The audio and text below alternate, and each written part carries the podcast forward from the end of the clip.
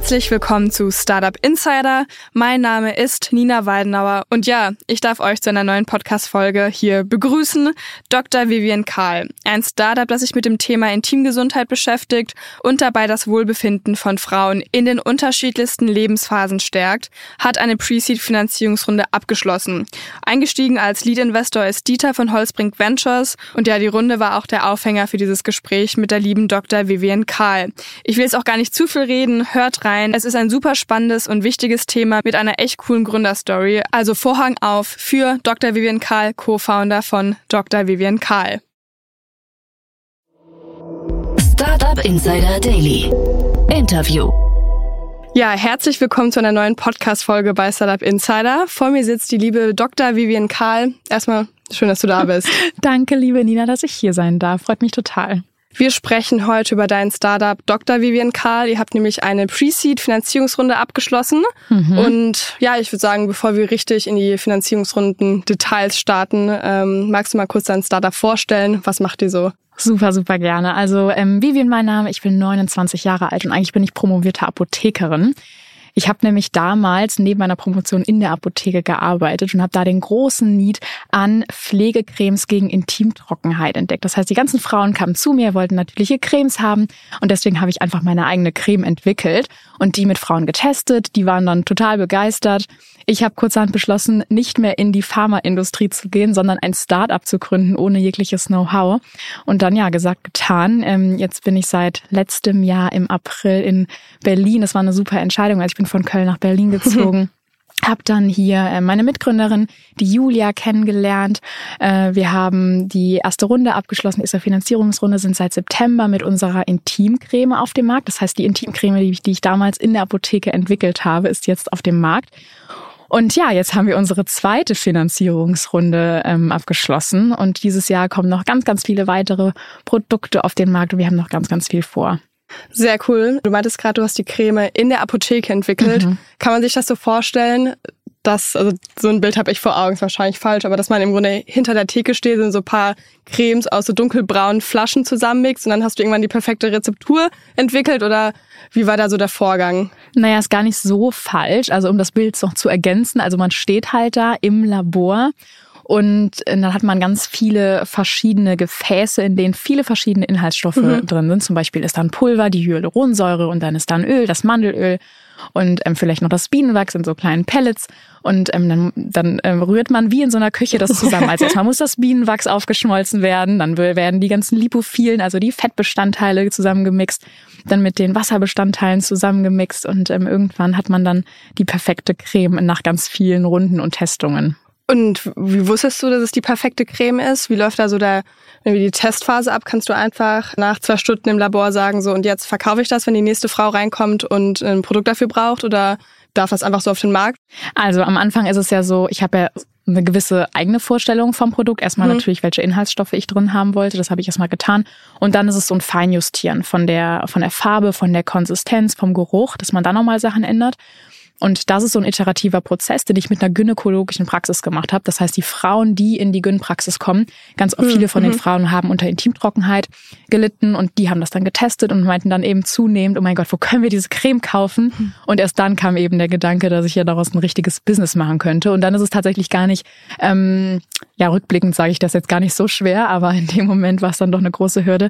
Da muss man das eben ähm, anmelden, diese Creme bei der Kosmetikverordnung, man braucht Sicherheitsberichte etc. Mhm. Also man muss schon gewisse Auflagen erfüllen, dass, damit es der EU-Kosmetikverordnung gerecht wird. Ja, sehr interessant. Aber wie war denn dann der Sprung oder wie war der Weg, dass du gesagt hast, okay, jetzt habe ich diese Creme, die gefällt Frauen und ja, jetzt gründe ich einfach mal ein Startup, obwohl ich davor noch nichts mit Startups am Hut hatte? Ja, das war total wild, weil ich habe genau so Podcasts wie Startup Insider, glaube ich, gehört hm. damals. Ich habe einen wahnsinnig langen Fahrradweg immer gehabt zur Klinik, also wo ich promoviert habe und zurück. Und diese, diese Zeit muss ich füllen. Und zu der Zeit habe ich eben wirklich angefangen, Startup-Podcasts zu hören. Das ging so über Finanzpodcasts und dann Startup-Podcasts. Und dann, ähm, witzigerweise, ich meine mich ziemlich genau erinnern zu können, dass damals der erste Podcast, der mich so angestachelt hat ähm, zu Startups, war ein Podcast mit Ankerkraut. Mhm. Und ähm, gut anderthalb Jahre später haben die dann in uns investiert. Also es war wirklich sehr, sehr wild und irgendwie so eine sehr, sehr schöne Story. Aber ich habe damals eben die Podcasts mit Ankerkraut und mit anderen tollen GründerInnen gehört mhm. und dachte dann, oh mein Gott, die Leute, die haben so eine Energie und so ein Feuer und irgendwie habe ich mich da total drin wiedererkannt. Das heißt, nach dieser langen Phase, wo ich irgendwie auch nicht richtig wusste, wo soll es hingehen, ähm, auch die Promotion war tatsächlich eine Entscheidung, die total getrieben war von, von einem Gefühl, ich weiß gar nicht, was ich, was ich machen soll am Studium, deswegen promoviere ich mal. Also ich wusste irgendwie nie, wo es hingeht und ähm, habe dann zum ersten Mal gespürt, es, es fügen sich so zwei Welten zusammen. Dieses, dieses Startup, dieser Unternehmertum, dieses unternehmerische Gedanke, dieser unternehmerische Gedanke und eben ähm, die Entwicklung dieser Creme gerade. Und irgendwie kann ich das doch zusammenbringen. Und dann war das eben so, dass ich mich dann erstmal informiert habe, total viel im Internet, was muss man denn dann machen? Und irgendwie, ähm, ich wusste immer, ich brauche einfach Hilfe. Also ich bin ein sehr kommunikativer Mensch, ich bin sehr viel im Außen. Das heißt, ähm, ich habe auch keine Scheu, um Hilfe zu fragen. Und dann bin ich eben in verschiedene Communities irgendwie reingegangen und vor allen Dingen ähm, war ein ganz entscheidender Schritt, dass ich mich beim Grace Accelerator in mhm. Berlin beworben habe und dann auch auf verschiedene andere Accelerator gemacht habe. Und so hat sich eben mein Netzwerk dann aufgebaut und so habe ich immer, immer mehr gelernt und ähm, eine ziemlich steile Lernkurve hingelegt tatsächlich. Du hast ja auch eben gesagt, dass du noch eine Co-Gründerin hast, Julia. Ist die Startup-affin, beziehungsweise konnte sie bisschen so die Lücken füllen, die es vielleicht bei dir gab? Unbedingt, auf jeden Fall. Also Julia muss man verstehen, die hat in den letzten 13, 14 Jahren nichts anderes gemacht, als in der Startup- und Agenturszene ja, in Berlin unterwegs zu sein und vor allen Dingen auch in der Femtech-Branche, weil Julia war nämlich für das Branding des Premium Sex Toys Womanizer verantwortlich und war damals ähm, die eine der ersten MitarbeiterInnen, die dabei ähm, WowTech angefangen haben. Und so kam es eben, dass Julia the perfect match wirklich zu mir war. Das heißt, ich war total produktfokussiert und Julia kam eben dazu und hat ihre ganze Branding- und Marketing-Expertise dazu gebracht. Und wir menscheln halt total. Also ich glaube, das ist das Allerwichtigste beim Co-Gründen, dass man einfach ähm, ja so auf derselben Welle schwimmt und dann noch die Skills, die so komplementär waren. Es war wirklich absoluter Jackpot damals. Du hast ja gerade Branding angesprochen, um mal kurz für alle Zuhörerinnen und Zuhörern euer Produkt zu beschreiben. Es ist sehr schlicht, sehr clean, wird man glaube ich jetzt sagen. Es ist wie eine Tube sieht aus, als könnte es jegliche Creme sein. Also es kann wirklich, also es fällt nicht auf. Ich meine, die ganzen oder viele andere Brands haben, da steckt ja oft irgendwie das Produkt oder wofür es wirken soll im Namen. Irgendwie zum Beispiel Vagisan ist eben so ein Name, den man, wo man direkt weiß, um was es geht. Und ich glaube, das ist, hilft euch wahrscheinlich auch, eine Zielgruppe anzusprechen, die da vielleicht Probleme mit haben, einfach so eine Creme, vielleicht, keine Ahnung, öffentlich in der Tasche zu tragen, was weiß ich. Aber ich glaube, das ist wahrscheinlich so total, der Gamechanger. Das war genau, das ähm, war der Hintergedanke an dem Ganzen. Also ich stand damals in der Apotheke und habe mir unter anderem gedacht, ähm, wieso schämen sich die Frauen eigentlich für diese Produkte? Und dann mhm. ähm, haben die eben Farben oder Namen, für die die Frauen sich oft schämen. So hatte ich das Gefühl. Mhm. Und ich dachte, mein Gott, wir haben doch da vorne in der Apotheke die tollsten Gesichtspflegeprodukte, für die oder auf die die Frauen stolz sind, sich ins Badezimmer zu stellen. Und das will ich für Intimpflege machen. Mhm. Ja, das heißt, was brauchen wir dafür? Wir brauchen eigentlich nur ein relativ neutrales Packaging. Das muss sehr ästhetisch, sehr edel aussehen und darf so wenig wie möglich irgendwie mit dem Intimbereich in, also in Verbindung gebracht mhm. werden. Ja, das heißt, wir müssen hier sehr, sehr vorsichtig, auch sensibel erstmal mit dem Thema umgehen. Wir wollten also keine poppigen Farben haben. Wir wollen jetzt irgendwie nicht direkt mit der Tür ins Haus fallen, sondern haben das Ganze sehr schlicht gemacht und wir sehen gerade, das kommt unfassbar gut an bei den Kunden. Also ganz oft, oft, kriegen wir die Rückmeldung nicht nur, das ist so eine tolle Creme, die hilft mir so gut, sondern auch, ich stelle die total gerne ins Badezimmer. Und hier haben wir eben bei bedacht, dass wir eine, mit einer Fallschachtel arbeiten. Also auf der Fallschachtel musst du dir vorstellen, in der die Creme drin ist, steht also irgendwie Intimcreme Nummer eins und darunter steht dann reichhaltige Intimcreme. Ähm, und wenn du das aber auspackst, steht nur noch Dr. Vivian Karl Nummer eins da drauf. Mhm. Das heißt, wenn du das im Badezimmer stellst, so diesen Pumpspender, dann weißt du eigentlich gar nicht mehr, worum es sich handelt. Was auch manchmal zu Verwirrung führt, weil dann fragen oft Männer von den Frauen, so wird mir oft zugetragen, irgendwie sie hätten jetzt eine neue Augencreme oder Super, so. Super, ja. Also es ist sehr reichhaltig. Ich meine, letztens hat mir eine Kundin geschrieben, irgendwie ihr kleiner Junge hat es verwendet für sein Gesicht oder so. Aber ähm, auch gar nicht schlimm, weil die Creme eben nur nur tolle Inhaltsstoffe enthält. Kann man überall auftragen. Super. Wie ist denn eigentlich oder wie war der Stand, als du damals angefangen hast zu gründen? Also hast du das Gefühl, dass vielleicht irgendwie jetzt 2021 ähm, mhm. seid ihr auf den Markt gekommen und ähm, 22. 22 hat sich in diesem Jahr, gut, ist jetzt nicht viel Zeit, aber hat mhm. sich da ein bisschen was getan? Gab es auch andere Startups, die so ein bisschen den gleichen Weg eingeschlagen haben oder seht ihr da schon eine Marktentwicklung? Mm, also ich habe es jetzt nicht so mitbekommen. Wir sind ja jetzt seit äh, September 22, also wie viele Monate sind das? Acht, neun Monate mhm. auf dem Markt und ähm, habe jetzt kein keine große Bewegung im Markt gemerkt. Also ähm, vielleicht dauert das auch noch, keine Ahnung. Ich meine, ich würde mich freuen, ja, wenn sich endlich was tun würde. Aber tatsächlich seither ist noch nicht viel passiert. Und du meintest ja gerade ein cleanes Packaging, auch dass man von außen zwar sieht, dass es Intimpflege mhm. ist, aber keine poppigen Farben oder so. Wie ist das denn, wenn das Paket irgendwie beim Nachbarn abgegeben wird? Kann der was ahnen oder? Genau, also aktuell ist es so, dass wir auch außen keine Etiketten auf die Pakete machen, die mhm. irgendwie auf unser Startup hindeuten. Tatsächlich haben wir natürlich, über, natürlich auch schon drüber nachgedacht. Wir wollten es so schön wie möglich machen, mhm. so gebrandet wie möglich, aber dann meinte äh, meine äh, sehr, sehr schlaue, bessere Hälfte, Julia, nee, das lassen wir mal lieber, ähm, weil das haben wir damals eben bei Womanizer auch so gemacht und ähm, also beziehungsweise nicht so gemacht. Mhm. Und ähm, deswegen sind wir da so dezent wie möglich, weil auf der einen Seite willst du zwar aufklären und willst, dass die Leute drüber reden, auf der anderen Seite musst du irgendwie versuchen, jeden mitzunehmen und diesen schmalen Grad zu gehen, das ist eben ganz, das ist so die Kunst der Geschichte sozusagen. Ja, kann ich mir vorstellen, weil ich habe auch ein bisschen Gedanken drüber gemacht, was jetzt auch der richtige Weg ist, weil mit eurer Creme weiß man jetzt nicht, was es ist und hilft vielleicht Frauen, sich dafür zu entscheiden, weil es sehr unauffällig ist. Aber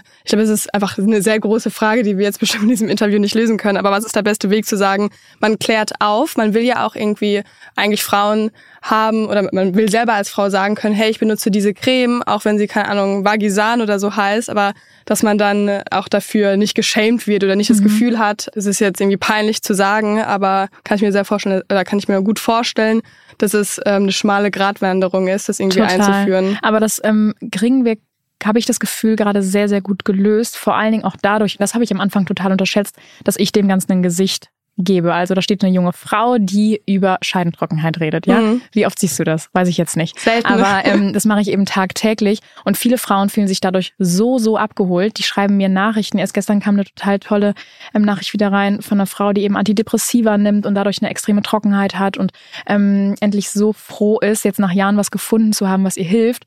Und das ist eben einfach irgendwie das Beste, auch was man so ja, erfahren kann in der ganzen Geschichte, wenn Frauen sich eben dadurch gesehen und gehört fühlen. Mhm. Also du gibst dem Ganzen ein Gesicht. Gibt mhm. es bei euch in der Marketingstrategie schon andere Gesichter, irgendwelche Influencer, mit denen ihr zusammenarbeitet? Weil ich kann mir auch gut vorstellen, wenn eine Influencerin, irgendwie, die, die du selber magst, das irgendwie verkauft, und dann fühlt man sich ja selber auch bestärkt. Das ist ja im Grunde der, mhm. die, die Jobbezeichnung gefühlt von Influencern, das zu vermarkten. Absolut. Und da sprichst du ein richtig interessantes Thema an, weil wir hatten oder haben immer noch super viele Probleme damit, mit InfluencerInnen zusammenzuarbeiten.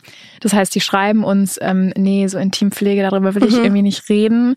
Ähm, und deswegen haben wir super viele Probleme, daran zu kommen. Aber es wird langsam, ähm, weil wir merken, je mehr Aufmerksamkeit wir bekommen und je mehr Credibility, vor allen Dingen durch andere Brands. Wir arbeiten jetzt ganz akut oder ganz neu mit X by X zusammen, einer ganz, ganz, einem ganz, ganz tollen Startup von Peggy und Monique, die Nahrungsergänzungsmittel für Frauen in der Menopause machen. Und mit denen haben wir eben so ein Bundle-Paket. Und Peggy und ich haben da viele Videos zusammen aufgenommen und die, ähm, die spielen wir jetzt aus, auch zusammen in Ads und so. Und dadurch merken wir eben schon, dass jetzt wieder InfluencerInnen, die uns vorher abgesagt haben, wieder zu uns zurückkommen. Ah, ich habe euch jetzt bei X bei X gesehen. Mhm. Ähm, können wir nicht doch zusammenarbeiten? Finde das jetzt irgendwie doch ganz cool. Also das heißt, es hat ganz viel mit Credibility zu tun. Mhm. Ich habe das Gefühl, und das habe ich damals auch in einem Podcast mit der Gründerin von Sheiks gehört tatsächlich, die mit denen auch niemand zusammenarbeiten wollte. Mhm. Aber als die ersten es dann erstmal getan haben, ähm, lief das dann ganz gut und darauf hoffe ich so ein bisschen und das merken wir auch gerade. Ja. Ja, ich meine, ihr seid ja auch bei, ich glaube, im Douglas Shop. Im Douglas Shop sind wir nicht. Wir sind bei Niche Beauty im Online-Marktplatz, ah, okay. genau. Und was rentiert sich da eigentlich am meisten? Also werdet ihr oder wird euer Produkt eher in Apotheken verkauft oder eher in Online-Shops? Weil ich hätte jetzt gesagt, an sich Online-Shops ist vielleicht wahrscheinlich ein bisschen angenehmer, weil man genau dieses, diese Situation nicht hat, in der Apotheke zu gehen. Dann hat man vielleicht noch einen männlichen Apotheker und zu sagen, hey, man braucht diese Creme und über einen Online-Shop kann man natürlich ganz einfach diskret das nach Hause bestellen. Total, total.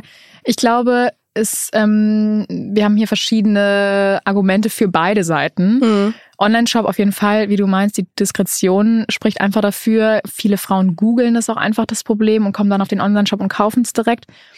Und es läuft auch sehr, sehr gut bei uns. Und Apotheken laufen aber auch gut und das ist total interessant, weil wir haben uns noch nicht mal so um Apotheken richtig bemüht. Das heißt, wir machen hier kein Marketing, keine Vertriebe auf der Straße, aber die, die Apotheken und die ApothekenmitarbeiterInnen kommen auf uns zu, weil die Kundinnen nach uns fragen in der Apotheke. Das ist Hm, dem mhm. geschuldet, weil wir immer sagen, wir sind ein Apothekenprodukt und wir haben auch so einen Apothekenfinder auf unserer Website. Da kann man sehen, in welchen Apotheken wir schon verfügbar sind. Mhm. Und dann ist es ganz oft so, dass die Frauen dann also auf unsere Seite kommen, auf den Apothekenfinder und sehen dann, oh, meine Apotheke aber in Buxtehude hat diese Creme ja noch gar nicht. Gehe ich doch mal vorbei und frag doch mal, ob die die nicht da irgendwie auf Lager legen können. Und das ist meiner Meinung nach so, weil die Frauen doch gerne beraten werden wollen. Das Ja. heißt, wir haben zwar Diskretion online und ähm, ich, ich ähm, gebe auch mein Bestes, da die Frauen zu beraten. Ich bekomme auch echt tagtäglich da Messages und ähm, bin da echt hinterher, die Frauen gut zu beraten. Aber dann ist es doch wieder so, dass es so ein intimes Thema ist, dass vor allen Dingen die ältere Generation, die wir vor allen Dingen mit unserem Content bespielen wollen, auch sehr immer noch ähm, zu ihrer eigenen Apotheke Ja, ja, zugezogen ist, sag ich mal. Also die, die Mhm. will einfach diese Creme in der Apotheke kaufen, ja. Ja, spannend. Auf Instagram seid ihr auch ja relativ unterwegs. Du meintest ja gerade, du bist so das Gesicht für die Brand. Wie schwer ist es da, auch diesen Mittelweg zu finden? Weil man will ja irgendwie an die Leute rantreten als Marke. Man will ja sagen, hey, ich bin ähm, auch eine Person wie du. Ich benutze das. Äh, man will aber auch irgendwie, weil es auch so ein intimes Produkt ist. Ist das schwierig oder wie ist da so eure Marketing- bzw. Social-Media-Strategie? Das ist eine super interessante Frage und um die ganz ehrlich zu beantworten, ich weiß nicht, wie das gut funktioniert. Also Mhm. ich habe mir jetzt da auch nie groß Gedanken drüber gemacht. Ich bin da irgendwie mehr so reingerutscht und ich wollte ja auch eigentlich ursprünglich die Marke gar nicht nach mir benennen. Also wir hatten eigentlich ganz andere Markennamen dafür. Und dann hat aber immer der Anwalt gesagt, Frau Dr. Karl, das geht nicht und das geht nicht. Und ähm, weil wir da immer irgendwie mit anderen Marken in, in Zusammenhang gekommen sind. Und im Endeffekt habe ich mich dann für meinen eigenen entschieden, weil ich dachte, okay, dann machen wir halt eine Doktorbrand draus. Irgendwie, ähm, das kann mir wenigstens niemand wegnehmen, meinen eigenen Namen. Und so bin ich dann irgendwie da reingerutscht und habe einfach mal so angefangen, dachte immer, ja, das kann man ja immer noch mal ändern. und irgendwie fast moving forward. Jetzt kann ich es nicht mehr ändern. Zumindest gefühlt nicht. Ähm, also, aber ich habe dann wirklich, ich habe da irgendwie keine große Strategie hinter gehabt und nach immer so nach Gefühl, wie, wie gut es sich für mich anfühlt. Also ähm, ich würde jetzt niemals über meinen eigenen Körper sprechen, das mache ich einfach nicht. Ja, das ist wahrscheinlich Aber- genau diese Distanz. Genau, das ähm, ist diese Distanz. Ich würde niemals, niemals von mir selber erzählen, aber bin immer absolut ansprechbar für Frauen, die mir schreiben ähm, und berate da auch gerne und versuche einfach, wie du schon meintest, also einfach dem, dem, dem Thema und, und den vielen Frauen da draußen, die ja wirklich am, die einen hohen Leidensdruck haben, ein Gesicht zu geben. Ihr habt bis jetzt ein Produkt auf dem Markt. Wie viel kostet das? Unsere Intimcreme Nummer eins kostet 39,95. Wie lässt sich der Preis in den Markt einordnen? Das ist in unserem, ähm, in unserem Markt hochpreisig, kann man Mhm. schon so sagen. Also andere Produkte sind da eher so bei ähm, 10 Euro, so roundabout. Man muss aber auch dazu sagen, dass wir natürlich einen ganz anderen Ansatz haben. Ja, also wir sind ja ähm, sowohl von den Inhaltsstoffen einfach nochmal anders aufgestellt, als auch ähm, äh, von, von unserer ganzen Ästhetik her. Ne? Also wir haben ja einfach einen ganz anderen Anspruch an unsere Creme und daher ist der, ist der Preis begründet. Also wir haben im Grunde, haben wir überhaupt keinen Benchmark auf dem Markt, was auf der einen Seite gut ist, aber auf der anderen Seite manchmal auch nicht so gut. Aber dieses äh, Premium Intimate Care, das ist einfach, ähm, das ist hierzulande noch nicht vertreten. Mhm.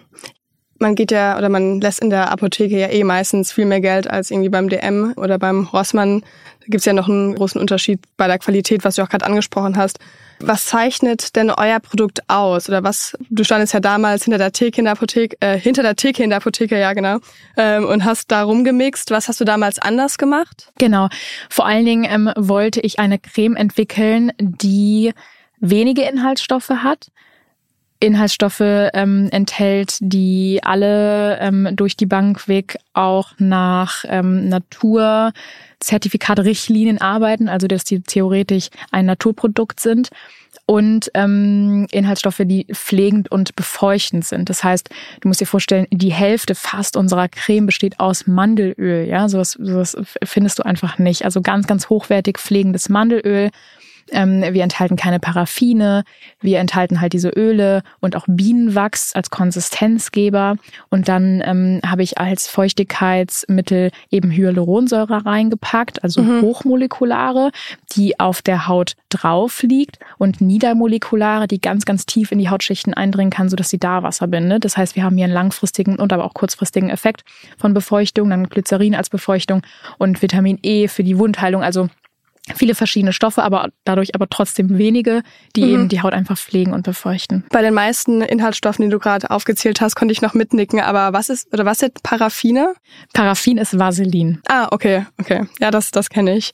Ähm, aber also ihr seid trotzdem überzeugt, dass es, obwohl es mit 39 Euro eher im höheren ähm, Preissegment angesiedelt ist, trotzdem, dass es massenkompatibel ist? Massenkompatibel nicht, aber es ist doch so, dass und das widerlegen wir ganz oft. Also viele Leute glauben nicht daran, dass man eine Intimcreme für 40 Euro verkaufen kann und ähm, wir beweisen es jeden Tag. Also die Frauen, das muss man sich vorstellen, die haben einen extrem hohen Leidensdruck und die sind oft seit Jahren auf der Suche nach ihrem richtigen Produkt. Und ähm, deswegen sind die auch bereit, einen Preis dafür zu zahlen, wenn man das mal vergleichen würde mhm. mit, mit Gesichtspflegekosmetik, was Frauen zum Teil ab einem gewissen Alter in Gesichtspflege stecken. Ja, das ist ja utopisch. Ja. Und ähm, das ist noch nicht mal ein, ein, ein, ein ähm, körperliches Leiden in dem Sinne, dass sie jetzt Schmerzen, Jucken, Brennen haben, wie bei der Intimtrockenheit. Und deswegen bin ich ähm, der festen Überzeugung, die Frauen zeigen uns, uns jeden Tag, dass sie einfach super dankbar sind, wenn sie eine Creme haben, die ihnen hilft und dafür auch gerne mehr zahlen. Und wir haben zum Beispiel ähm, ganz einfaches Beispiel auch Bundles angelegt im Online-Shop und dann kaufen die Frauen ganz oft auch drei oder vier Cremes auf einmal. Mhm. Das heißt, lassen am Ende des Tages irgendwie 120 äh, Euro im Online-Shop nur für Intimcreme, mhm. weil sie einfach super froh sind, dass sie was haben, was ihnen hilft. Ja, aber das ist ein guter Punkt mit den, oder im Vergleich zu Gesichtsprodukten. Ne? Genau, ähm. total. Und das muss man einfach wissen, dass wir ja hier nicht nur die Kosmetik bedienen, sondern auch irgendwie den medizinischen ja. Sektor. Ja, das heißt, wir sind so the perfect hybrid um, between Medical and Cosmetical. Das hast du schon öfter gesagt, oder? Ja, deswegen konnte ich es auch gerade nicht mehr eindeutschen. Ähm, muss es denn dann auch überhaupt massenkompatibel sein? Äh, wie viele Le oder wie, wie groß ist die Masse in Deutschland? Also, allein in Deutschland leiden 14 Millionen Frauen unter Intimtrockenheit. Das heißt, wir haben hier eine super große Zielgruppe und vor allen Dingen ist es die Frau, nach der Menopause. Über die Hälfte der Frauen nach der Menopause leiden darunter. Und das ist ja vor allen Dingen die kaufkräftige Kundschaft, ja. Also nach der Menopause sind es irgendwie 11 Millionen Frauen. Und ähm, unserer Meinung nach können viele, viele davon eben dieses Geld aufbringen, um diese Creme, um diesen Preispunkt zu bezahlen. Mhm. Okay, dann äh, lass uns mal vom Preis ähm, weiter, also beim Geld bleiben und zur Finanzierungsrunde gehen. Wie schon eben angekündigt, ihr habt jetzt eine weitere Pre-Seed-Finanzierungsrunde mhm. ähm, abgeschlossen. Und ähm, ja, wer ist dabei? Wen konntet ihr überzeugen? Ja, wir sind super, super happy. Du siehst mein äh, breites Strahlen im Gesicht, dass wir unsere Runde ähm, so gut abgeschlossen haben. Unser Lead-Investor ist tatsächlich Dieter von Holzbrink. Ähm, sind super, super happy, dass wir die haben, weil es einfach total gemensch, gemenschelt hat und ähm, die Werte stimmen. Und deswegen wollten wir die auch unbedingt dabei haben. Also es ist echt total klasse gewesen. Und dann haben wir in Summe tatsächlich 23 InvestorInnen an Bord. Also es sind wahnsinnig viele Business Angels. Aber ähm, wieso haben wir das so gemacht? Weil wir eben ganz viel Wert, und das habe ich von Anfang an gemacht, Wert auf Business Angels legen und vor allen Dingen auf deren Expertise. Das heißt, ähm, ich habe ja eben oder ganz am Anfang schon erwähnt, ich bin sehr viel im Außen, hole mir sehr viel Rat von außen mhm. ein und mir hat es immer schon geholfen, wenn ich Leute an Bord habe, die eben ähm, mehr Ahnung als ich von der Materie haben und da ähm, gibt es einige. Und so haben wir eben jetzt ganz, ganz tolle Leute an Bord, wie zum Beispiel die Monique Höll von Hello Buddy oder die Marlena und Lawrence von Beers with Benefits, den Benedikt von Jungglück. Ähm, ich könnte ewig weitermachen. den, ähm, wen haben wir denn dann noch? Den Mirko, von dem Gründer von, von Mr. Specs, also total viele klasse Business Angels und sind einfach super happy, total dankbar und demütig, dass die ganzen tollen Menschen mit uns zusammenarbeiten möchten, weil sie so viel Potenzial eben in der Intimpflege der Frau sehen. Wie war die Suche nach Investoren? War es schwierig? Ganz sensible Frage, finde ich, vor allen Dingen mhm. die im Podcast zu beantworten, weil ich habe mir damals ähm, total den Horror gemacht vor Finanzierungsrunden, vor mhm. allen Dingen in der aktuellen wirtschaftlichen Lage. Und es ist tatsächlich so, dass es ein ganz, ganz angespannter Markt ist. Und wir hatten das absolute Mega-Glück, dass die InvestorInnen sehr zugewandt waren zu uns. Also wir konnten innerhalb von kürzester Zeit unser, unser ähm, Ziel erreichen, was wir erst gesetzt haben und sind dann wieder höher gegangen und wieder höher gegangen, weil ähm, wir immer mehr Zuspruch bekommen haben. Und jetzt ähm, haben wir auf jeden Fall ähm, viel mehr eingesammelt, als dass wir es wollten und sind aber damit super happy. Und ich denke, dass man gerade in der aktuellen wirtschaftlichen Lage einfach ähm, dann doch lieber mehr mitnehmen sollte, auch wenn man es ursprünglich nicht geplant hatte. Mhm. Also ähm, sind da sehr gesegnet. Und wieso sage ich das? Wieso ich so vorsichtig bin, das im Podcast zu sagen? Also ich bin der Überzeugung oder ich merke auch, dass es nichts ähm, nichts ist, an dem man sich messen sollte. Also mhm. Also ich denke, wir hatten viel Erfolg, aber auch viel Glück. Also ähm, das ist auch viel mit Glück verbunden, meiner Meinung nach. Und ich will einfach keine falschen, mhm. falschen Maßstäbe setzen, sozusagen. Ja. Okay. Ähm, Better Ventures ist ja auch bei euch drin, mhm. beziehungsweise also der ähm, Angel Club. Und ich habe euer Profil auch schon auf der Webseite bei denen im Portfolio gesehen und die haben eine sehr schöne Darstellungsweise. Und guck mal, dann hast du sogar mehr schon gesehen als ich. Ja, ich kenne das gar nicht. Gut, dann kommt jetzt vielleicht eine Überraschung, werden wir sehen, ähm, weil die labeln unter den Startups immer diese ähm, Sustainable Development Goals, also mhm. diese 17 Ziele der UN. Und bei euch sind zwei Labels drunter: einmal Gesundheit und Wohlergehen. Will mhm. ich einen Check hintermachen. Absolut. Und Geschlechtergleichheit würde ich auch einen Check hintermachen, ja, du auch? Okay. Absolut. Und was ich mir dann noch gefragt habe, weil ich andere Startups gesehen habe, die noch den Label mit nachhaltiger Konsum und Produktion hinter, mhm. äh, die haben das auch noch drunter stehen, der fehlt bei euch und die sagt mhm. ja, ihr produziert in Deutschland. Woran liegt das? Macht oder muss da mehr gemacht werden, um ähm, dieses Label zu bekommen? Das ist eine ganz interessante Frage, die ich am liebsten zurückspielen wollte, würde, wollen würde. Wer deklariert eigentlich, was nachhaltig ist und was nicht? Also, und das ist eine Frage, die Julia und ich uns ganz häufig stellen. Und mhm. deswegen entscheiden wir uns bewusst dazu, es nicht dazu zu sagen, ganz oft, weil wir ähm, für unsere Maßstäbe noch viel, viel mehr machen könnten, damit es noch nachhaltiger wäre. Also wir versuchen, das ist ganz klar, in jeder einzelnen unserer Business-Entscheidungen irgendwie den ökologischen Aspekt mit reinzunehmen. So produzieren wir eben in Deutschland. Unser Logistiker ist in Deutschland. Wir entwickeln Rezepturen mit ähm, Inhaltsstoffen, die gr größtmöglich eben lokal gesourced werden können. Ähm, unsere Verpackungen werden lokal gesourced, also äh, aus Deutschland. Also wir, wir machen schon sehr, sehr viel, um das einfach alles zu vermeiden. Und trotzdem sind wir einfach vorsichtig, uns als mhm. nachhaltig zu bezeichnen, weil ich finde, da passiert auch viel, viel Greenwashing draußen. Man kann ähm, die VerbraucherInnen sehr in die Irre führen und das wollen wir einfach nicht. Aber was wir ganz oft sagen, ist, dass wir unser Bestmögliches jeden Tag geben, aber uns sind auch einfach oft die Hände gebunden. Und da kann ich ähm, von einem ganz akuten äh, Beispiel nennen. Ich war jetzt auf der Suche nach neuen Verpackungen für unser für unsere neue ähm, ähm, für unser neues Produkt. Und dann habe ich auch einen unserer tollen Business Angels gefragt, der eben auch in diesem nachhaltigen Sektor arbeitet und war total verzweifelt. Und ähm, dann meinte er auch zu mir, wie in deinem Stadium kannst du einfach nicht viel mehr machen gerade, weil wir eben noch so geringe Abnahmemengen haben. Mhm. Und gerade die Verpackungsthematiken, da kann man ähm, erst mit richtig, richtig, richtig nachhaltigen Lösungen arbeiten, wenn man irgendwie Abnahmemengen von 100.000 Stück oder so hat. Und das mhm. können wir einfach noch nicht leisten. Das heißt, mit unserem Wachstum werden wir auch viel, viel mehr erreichen können, viel, viel mehr Impact haben. Aber gerade haben wir einfach noch nur begrenzte Möglichkeiten und wollen uns noch nicht als nachhaltig claimen. Mhm. Vielleicht in zwei Jahren bin ich ja nochmal genau. auf die ähm, Better Venture Seite. Dann können wir nochmal zurück hier ja. hinkommen. ähm, du hast ja gerade schon ein neues Produkt angeteasert, so zum Thema Zukunft und was macht ihr jetzt mit dem Kapital? Kannst du da schon einen Sneak Peek geben, was kommt? Ja, unbedingt. Also wir bringen dieses Jahr noch äh, zwei beziehungsweise drei neue Produkte auf den Markt. Ähm, von dem ersten kann ich äh, ruhig schon erzählen, weil ich das auch da kein Geheimnis draus mache. Wir wollen die Intimcreme als vegane Variante auf den Markt bringen. Das heißt ohne Bienenwachs. Mhm. Das Bienenwachs hatte ich damals reingepackt, weil es eine sehr schöne Konsistenz gibt mhm. und die Frauen lieben das auch. Das muss man wirklich sagen.